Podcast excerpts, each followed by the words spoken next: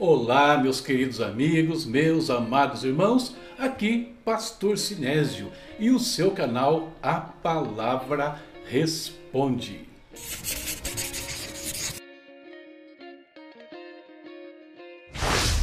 E hoje é o dia daquele quadro que nós respondemos às suas questões sobre a Bíblia, perguntas, dúvidas e assim por diante. Temos perguntas para falar com vocês hoje. Antes, porém, duas coisas importantes. A primeira é aquela de sempre. Por favor, inscreva-se no nosso canal, nos ajude, ative as notificações, curta os vídeos e toda vez que alguma coisa impactar o seu coração ou você achar que isso é importante para alguém, compartilhe. Fazendo isso, você está investindo no nosso ministério, no nosso trabalho. E a segunda coisa que eu quero falar com vocês, não é com vocês na realidade, é com a turminha que está aqui. Cadê a equipe? Vocês estão vendo essa animação toda? Mas se vocês vissem os bastidores aqui, a coisa brincadeira, né? Tá todo mundo aqui apostos, todo mundo aqui trabalhando. Lucas, tudo bem? Tudo bem? Semana foi tranquila? Tranquila. É, mas não foi nada. Tranquila é a semana da Jéssica. É, brincadeirinha aqui que só nós entendemos, só os fortes entendem. Vamos lá, Sara, tudo bem, Sara? Opa, com certeza, meu bem. E Silvana?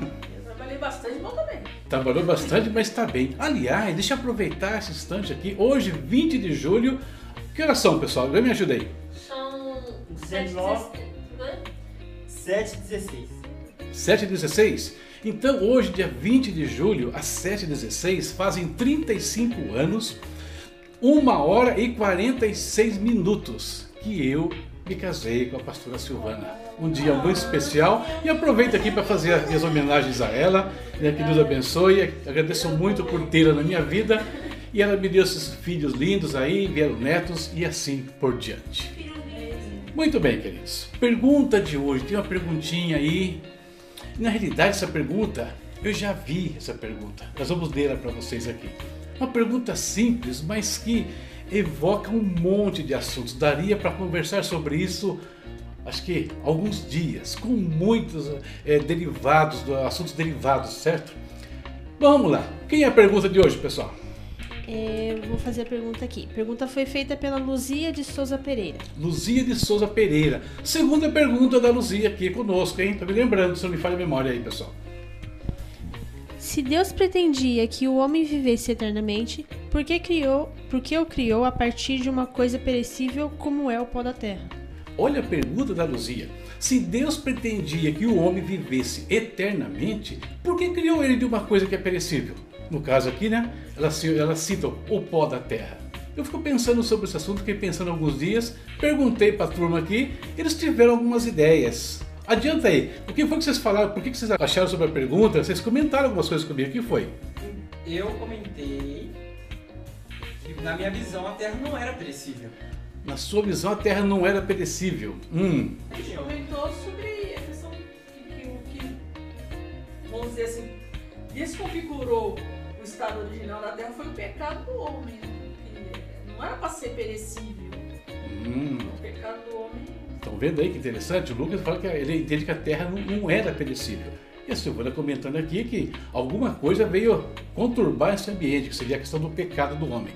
O que, que você acha, né? Então, vá pensando aí vamos começar a conversar sobre esse assunto. Muito bem, agora vamos mudar uma coisa aqui, vamos é, definir uma premissa básica. E qual é? Na pergunta da Luzia, ela fala assim, ó, se Deus pretendia que o homem vivesse eternamente. Esse se aqui deixa um ambiente de dúvida, uma questão que talvez não fosse assim. Não, a verdade é, Deus criou o homem para viver eternamente. Isso é um fato inconteste, tá? Então não existe dúvida nessa questão. O homem foi criado para viver eternamente. E como nós podemos ter certeza disso? Eu poderia ler aqui uma centena de versículos, mas eu vou ler uma passagem do Evangelho de João, capítulo 5, versículo 28 e 29. Olha o que diz ali. Quem me ajuda? Eu ajudo aqui. Olha lá, a Silvana vai ler. Preste bem atenção nessa passagem. Não fiquem admirados com isto, pois está chegando a hora em que todos os que estiverem nos túmulos ouvirão a sua voz e sairão. Os que fizerem o bem ressuscitarão para a vida, E os que fizerem o mal ressuscitarão para serem condenados. Então, olha só, a questão não é se o homem vai viver eternamente. Ele vai viver eternamente. A questão aqui é outra. É como ele vai viver essa eternidade. Então perceba que o homem, é, como ser eterno, não mudou. Isso permanece desde a criação de Deus. Mas alguma coisa causou aqui uma polaridade no processo. Porque aquele que era para viver eternamente do lado de Deus, hoje pode viver ao lado de Deus ou não. Como Jesus fala, uns ouvirão a sua voz e saem para a justiça eterna, né? e outros para a condenação eterna. O que causou esse problema? A gente vai falar sobre isso. Só que antes de falar sobre isso, eu queria então reformular. Me permita, Luzia, é, reconstruir a sua pergunta a partir dessa premissa que eu estabeleci aqui. Ou seja, que o homem é um ser que foi criado para viver eternamente. Então eu vou reformular a pergunta da Luzia da seguinte forma. Sabendo que Deus criou o homem para viver eternamente, ok? Sabemos disso aqui, bem claro. Por que ele o criou a partir de uma coisa perecível como é o pó da terra? Perceberam a diferença da pergunta? Eu estou afirmando que Deus criou o homem para viver eternamente. Então aí eu pergunto, né, como ela fez? Por que ele criou a partir do elemento perecível? Agora, nós vimos aqui o porquê surgiu essa polaridade né, na questão do destino humano, que foi a queda. Né? A queda do homem, a entrada do pecado foi que vai bagunçar, por assim dizer, a ordem das coisas nesse mundo. E eu pergunto, qual foi o efeito do pecado sobre esse mundo? O que o pecado provocou aqui na, na criação de Deus de uma maneira em geral? Vamos ler alguns versículos, começando por Romanos 5,12. Portanto, da mesma forma como o pecado entrou no mundo por um homem, e pelo pecado a morte, assim também a morte veio a todos os homens, porque todos pecaram. Portanto, perceba que o pecado ele introduziu a morte no mundo. E com isso ele muda a condição do homem diante de Deus.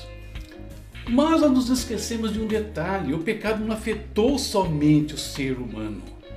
Poucos se atentam para o fato que o pecado afetou também a criação de Deus. Vamos ler alguns textos que falam sobre isso. Começando por Isaías 55, versos 12 e 13. Sara? Isso. Vocês sairão em júbilo e serão conduzidos em paz.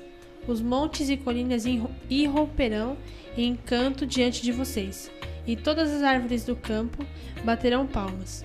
No lugar do espinheiro crescerá o pinheiro, e em vez de roseiras bravas crescerá a murta.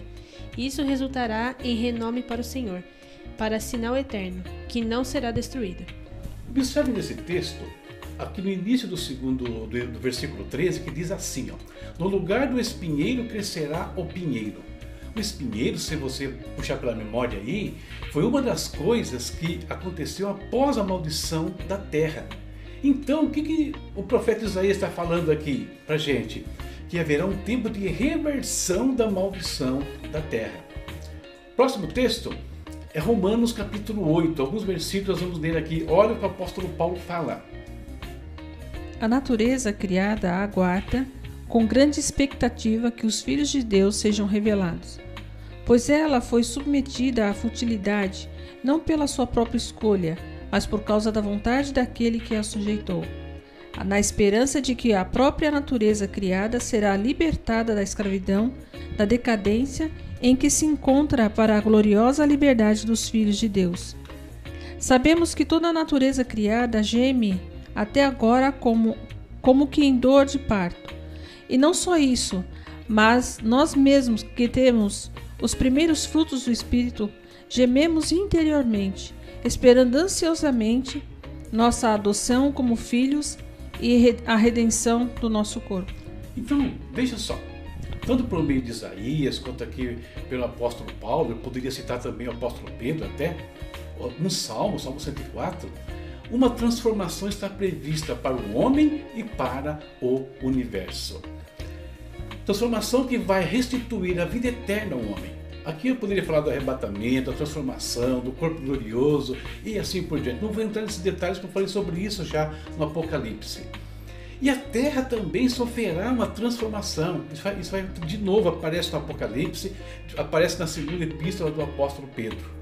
Então, queridos, podemos perceber o seguinte: que tanto o homem quanto a terra foram criados para durarem eternamente. E o que vai desestabilizar esse processo é o pecado na queda do homem. Então, quando Deus criou o homem, ele não criou de um elemento perecível, ele criou de um outro elemento que também foi criado para existir eternamente. No final dos tempos, a começar pelo Calvário, Deus restitui a vida eterna ao homem. A transformação vai eliminar de nós a maldição. E a transformação do mundo pós-reino milenar elimina a maldição da terra e traz novos céus e nova terra. Transformação na vida do homem, transformação no universo. E tudo volta ao seu normal. Então, fechando aqui, Luzia, o homem não foi criado de um elemento perecível. Ele foi criado de um elemento que, como ele, também existiria eternamente. As coisas foram modificadas por conta do pecado. E a redenção restaura a ordem em tudo isso.